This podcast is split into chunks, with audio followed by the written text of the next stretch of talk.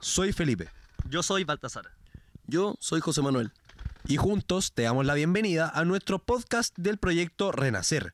Queremos invitarte a conocer esta y otras historias heroicas de desastres naturales en Latinoamérica.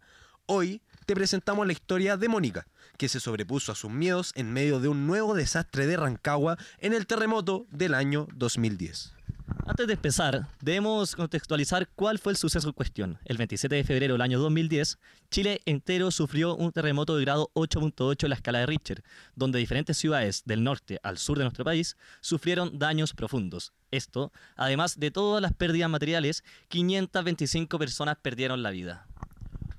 Como dijo Felipe entonces, hoy contaremos la historia de Mónica, más conocida entre sus cercanos como Nena, una mujer que enfrentó esta tragedia con 80 años y a día de hoy su hija del mismo nombre nos transmite sus vivencias.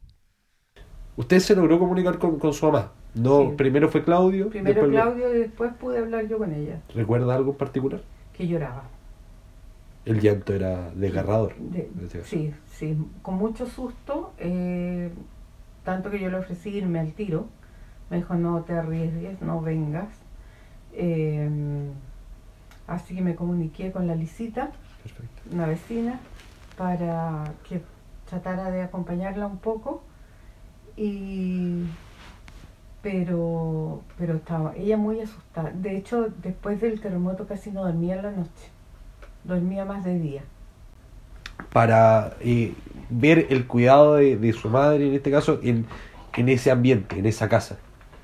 Eh, ¿Planeó sacarla de la casa? me- no, nunca, porque la verdad es que cuando murió mi papá, yo le dije que se viniera a Santiago a vivir conmigo, que eh, le pedimos, pero por de, todos los tonos y formas y, y todo, y no. Ella dijo que de ahí salía muerta y así fue.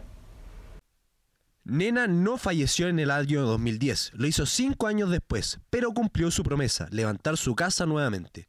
Si bien sobrevivió a aquella fatídica noche, esta misión no fue fácil. Su casa quedó devastada, muebles, muros, escombros cayeron al suelo, dejando lo que fue un hogar hecho pedazos.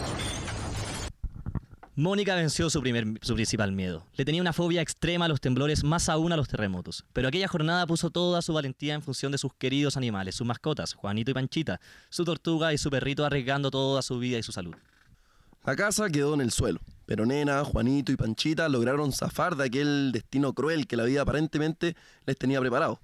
Con 80 años logró salir con vida y salvar dos más, lo que, a todas luces, es un acto heroico. Esperamos que este testimonio haya sido un fiel reflejo del espíritu y fortaleza de las personas afectadas. Los invitamos a seguirnos en todas nuestras redes sociales y a estar atentos a un nuevo próximo capítulo de Historias Heroicas en el proyecto Renacer.